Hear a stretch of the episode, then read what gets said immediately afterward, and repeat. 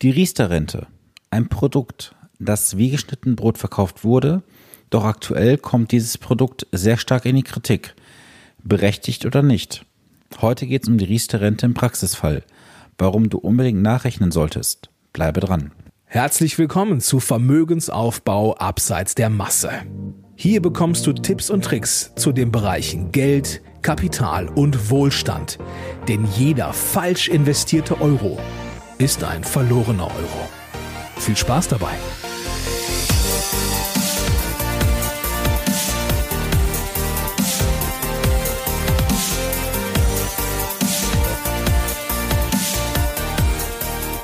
Super, dass du zur heutigen Episode wieder eingeschaltet hast.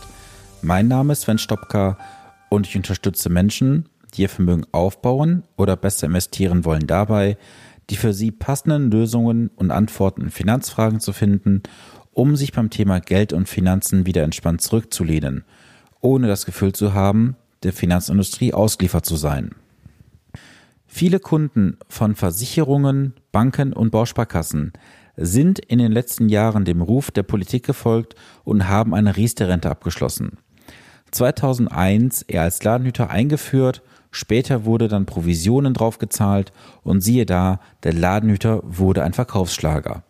Bis heute wurden rund 17 Millionen Verträge verkauft. Diese setzen sich zusammen aus den Versicherungsprodukten, den Banksparplänen, den Investmentsparverträgen und den sogenannten Wohnriester-Verträgen. Doch die Kritik an der Riester-Rente wurde in den letzten Jahren immer lauter. Aktuell geht der Trend dahin, dass viele Verträge beitragsfreigestellt werden auf Anraten des Beraters oder Verkäufers hin. Doch ist dies immer sinnvoll? Das sehen wir nachher in einem Praxisfall. Doch fangen wir erstmal damit an. Doch woher kommt diese Unzufriedenheit? Es kann daran liegen, dass die Riester-Rente an Personen verkauft wurde, die gar nicht riesterfähig sind. Es kann auch sein, dass der ein oder andere mit Zahlen geködert wurde, die am Ende nicht eingetreten sind. Oder es wurde einfach schlichtweg etwas verkauft, was derjenige vielleicht gar nicht verstanden hat. Und gerade bei den Hochrechnungen sind insbesondere die Versicherungsunternehmen sehr, sehr kreativ. Und hier fühlt der Kunde sich oft über den Leisten gezogen. Das ist das, was ich aus den Beratungen bisher so mitgenommen habe. Über welche Punkte werden denn die Verbraucher zu diesen Abschlüssen gezogen? Du als Verbraucher wirst über die magischen Wörter wie Zulagen, Steuervorteile und Sicherheit geködert. Und ich persönlich bekomme immer mehr das Gefühl, dass sobald sich jemand als Verbraucher angesprochen fühlt und diese Wörter hört oder nur eins davon, dass er dann irgendwie hypnotisiert wirkt und nicht mehr hinterfragt, ob das Produkt gut oder schlecht für ihn ist. Es wird einfach abgeschlossen. Und insbesondere hier ist es natürlich ein fataler Fehler, denn warum schließe ich ein Produkt ab, wenn ich mich mit diesem Produkt nicht detailliert auseinandersetze? Was ich bisher gar nicht erwähnt habe, was hat denn die Riester-Rente für Zulagen und Förderungen? Also, es ist so, dass die Riester-Rente eine Grundzulage hat für jeden Riester-Sparer von aktuell 175 Euro. Und für jedes Kind, das aktuell geboren wird, gibt es im Jahr 300 Euro Kinderzulage. Dann ist es so, dass die Beiträge absetzbar sind und hier kommt es zu einer günstiger Prüfung beim Finanzamt. Bedeutet konkret, dass wenn der Steuervorteil höher ist, wenn du diese 2100 Euro maximal absetzen kannst, kann es sein, dass du im Rahmen eines hohen Steuersatzes einen höheren Steuervorteil hättest. Und dann würde das Finanzamt im Rahmen der Steuererklärung dir eine Steuergutschrift erteilen. Jedoch aufpassen. Wenn du deine Riester-Rente im Nachhinein irgendwann mal kündigen möchtest, musst du bitte immer berücksichtigen, dass diese Steuervorteile auch zurückgefordert werden. Und das ist etwas, was durchaus der ein oder andere in der Vergangenheit nicht berücksichtigt hat. Und dann gab es das böse Erwachen, nachdem dann der Brief vom Zollamt kam und dort einige tausend Euro an Steuervorteile vielleicht zurückgefordert wurde. Daher aufpassen, solltest du Steuervorteile bekommen haben, dann werden diese im Nachhinein zurückgefordert. Wo findest du die Hinweise? Nehme einfach deine Steuerbescheide aus den letzten Jahren und schaue nach, ob dort eine Steuerbegünstigung berücksichtigt wurde. Doch kommen wir jetzt mal zu dem eigentlichen Fall, den ich dir aufzeigen wollte. Es geht um eine junge Dame, die vor einigen Monaten einen Vortrag von mir besucht hatte. Diese Frau ist 29 Jahre alt und hatte sich bereits vor einigen Jahren für eine Riester-Rente bei einem großen deutschen Versicherer entschieden. Sie hatte bis dato 5.800 Euro eingezahlt und hat Zulagen in Höhe von 1.600 Euro erhalten. Diese Zahlen sind jetzt einfach zur einfachen Handhabung aufgerundet oder abgerundet. Das macht aber am Ende das Ergebnis nicht viel anders. Im Fall einer Kündigung würde sie die Zulagen zurückbezahlen und würde aktuell einen Rückkaufswert von 4.800 Euro ausgezahlt bekommen. Sie hat 5.800 Euro eingezahlt, also hat sie einen Verlust von rund 1.000 Euro. Wenn sie diesen Vertrag nun beitragsfrei stellen würde, so wie es viele inzwischen machen, würde sie im Jahre 2057 das gesamte Guthaben in Form der Eigenbeiträge und der Zulagen ausgezahlt bekommen. In Summe also 7400 Euro. Sie war jetzt vom Bauchgefühl eigentlich schon so weit, dass sie sagte, sie ist mit dem Vertrag unzufrieden, sie fühlt sich dort nicht richtig abgeholt und sie ist einer Kündigung nah. Der Kopf sagte jedoch ihr etwas anderes. Der sagte, stelle diesen Vertrag beitragsfrei und lass dir das Geld später auszahlen. Diejenigen von euch, die mich jetzt schon länger verfolgen, wissen, ich bin ein Zahlenmensch und ich habe sie dann gefragt, ob sie das Ganze mal nachgerechnet habe. Das hat sie verneint und wir haben gemeinsam im Gespräch mal die Zahlen berechnet, wie hoch gewisse Renditen sein müssen. Und diese Zahlen möchte ich auch dir heute mitteilen. Nehmen wir jetzt mal an, sie würde diesen Vertrag kündigen und würde 4.800 Euro ausgezahlt bekommen. Wie hoch muss die Rendite sein, um in 38 Jahren auf 5.800 Euro zu kommen. Die Rendite muss 0,5 Prozent pro Jahr betragen. Das ist eine Rendite, die durchaus machbar erscheint, oder?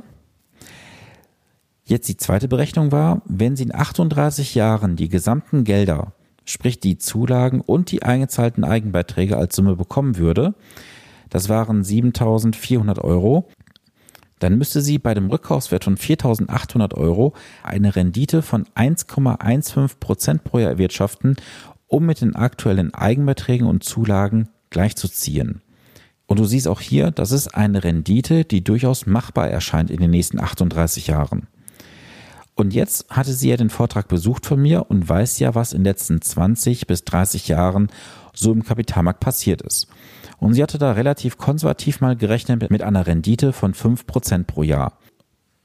Und wenn wir jetzt die 4.800 Euro Rückkaufswert mal zugrunde legen, für 38 Jahre bei 5% Rendite pro Jahr, dann sprechen wir am Ende über einen Kapitalwert von 30.650 Euro. Also ein Vielfaches dessen, was ihr der Versicherer zum Laufzeitende zusichern würde. Natürlich würden jetzt einige sagen, da kommen Überschüsse hinzu. Das stimmt soweit. Jedoch hat auch ein beitragsfreier Vertrag entsprechende Kosten und die sind höchstwahrscheinlich höher als das, was als Überschuss zugeschrieben wird. Nun stellt sich die logische Frage, was sollte man in diesem Fall tun? An dieser Stelle der Hinweis, das muss bitte jeder für sich selbst entscheiden. Es gibt dafür keine pauschale, korrekte Antwort. Der eine oder andere ist vielleicht auch etwas älter als jetzt 29 Jahre von euch und da ist es natürlich dann auch eine ganz andere Ausgangssituation. Jedoch solltet ihr euch diese Zahlen immer im Detail berechnen und auch dann erst nach Faktenlage entscheiden und nicht nach Bauchgefühl. Daher auch mein Tipp an dich. Schaue dir doch deinen Vertrag mal, falls du eine Riester-Rente hast, diese im Detail an. Schaue dir an, was hast du bisher eingezahlt in deinen Vertrag und was ist von deinem eingezahlten Geld wirklich im Vertrag angekommen. Wenn du einen fondgebundenen Vertrag hast, egal ob jetzt ein Banksparplan über Fonds oder ein Versicherungsvertrag, schaue dir auch mal die Entwicklung deines Fonds an. Es kann durchaus sein, dass aufgrund der Kosten, die zu Beginn entstehen, dir ein Nachteil entsteht, den du später nicht mehr aufholen kannst. Insbesondere bei den Fonds musst du auch schauen, was hast du denn dort überhaupt für Fonds in deinem Portfolio. Es gibt sehr viele Fonds, die sind das Geld nicht wert, was du dort bezahlst. Wenn du deinen Fonds mal überprüfen möchtest, Gehe dazu einfach mal auf www.fongweb.com und dort kannst du deine WKN oder ISIN eingeben und kannst auch deinen Fonds da mal mit dem Sektorendurchschnitt vergleichen und siehst, ob du einen guten oder schlechten Fonds hast. Dazu noch ein kurzer Hinweis. Wenn du jetzt einen Fonds hast, der nur auf Europa abzielt, ist Europa nur ein Markt. Es gibt viele Märkte, in denen du dich beteiligen kannst. Vergleiche bitte immer nur den Markt, in dem du auch tatsächlich aktuell unterwegs bist aber schau dir auch auf der anderen Seite an, wie du investieren könntest. Wenn du wissen möchtest, wie das genau funktioniert, komme gerne auf mich zu. Ich gebe dir da ein paar Hilfestellungen für. Dann musst du natürlich am Ende ein Fazit ziehen. Wenn du diese Zahlen hast, musst du dich einfach fragen, lohnt es sich für mich, diesen Vertrag fortzusetzen?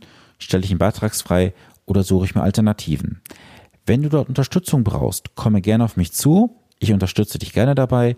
Wie ich dich konkret unterstützen kann, das besprechen wir am besten in einem kurzen Telefonat. Komme dazu doch gerne auf mich per E-Mail oder per Telefon zu. Bei der Riester-Rente musst du auch zwei Sachen berücksichtigen. Erstens hast du eine volle nachgelagerte Besteuerung. Bedeutet, du musst die Riester-Rente später zu 100 Prozent nachgelagert besteuern. Das wird oft in Planungen vergessen, weil immer mit Bruttorenten gerechnet wird. Du kannst aber nur netto monatlich ausgeben. Bedeutet, du musst auch schauen, was geht hier von der Steuerlast noch runter. Und ich persönlich denke, dass wir eher eine höhere Steuerlast haben werden später als heute. Wie das konkret aussieht, später weiß ich nicht. Ich kann auch nicht in die Zukunft schauen, aber die Tendenz ist da, dass wir später mehr Steuern zahlen müssen. Dann hast du noch bei der Riester-Rente die Möglichkeit, einmalig zu Rentenbeginn 30 Prozent deines Kapitals zu entnehmen. Das muss ebenfalls voll versteuert werden und die restlichen 70 Prozent würden dann lebenslang verrentet werden. Unterm Strich kann man sagen, sind viele Verträge bei der Riester-Rente einfach zu teuer und die Kosten fressen jegliche Förderung und Vorteile auf. Auch hier gilt am Ende immer, am Ende wird abgerechnet. Du musst für dich einfach mal alle Fakten zusammentragen, du musst es dir ausrechnen, auch dann musst du einfach nach den Zahlen, Daten und Fakten entscheiden und schauen, was gibt es für Alternativen. Jeder von uns hat ein anderes Risikoprofil, jeder von uns hat andere Ziele, andere Träume und Wünsche. Von daher kann man nicht pauschal sagen, ob A oder B besser wäre. Das muss im Einzelfall immer abgestimmt werden mit deinen persönlichen Rahmenbedingungen. Das war's auch schon für die heutige Episode. Ich würde mich riesig freuen, wenn du diese Podcast-Episode bewertest bei iTunes, mir eine kurze Rezension hinterlässt, mir auch mitteilst, wie der Podcast dir insgesamt gefällt. Und wenn du mit mir in den Dialog steigen möchtest, komme gerne in die geschlossene Facebook-Gruppe. Die heißt Vermögensaufbau abseits der Masse und den Link dazu findest du in den Show Notes. Und ich wäre dir sehr, sehr dankbar, wenn du den Podcast in den Social Media Bereichen teilst, damit möglichst viele Menschen von diesem Podcast erfahren und wir gemeinsam Deutschland nachhaltig etwas verändern. In diesem Sinne wünsche ich dir eine gute Woche, bleibe gesund, bis zum nächsten Montag, dein Sven Stopka.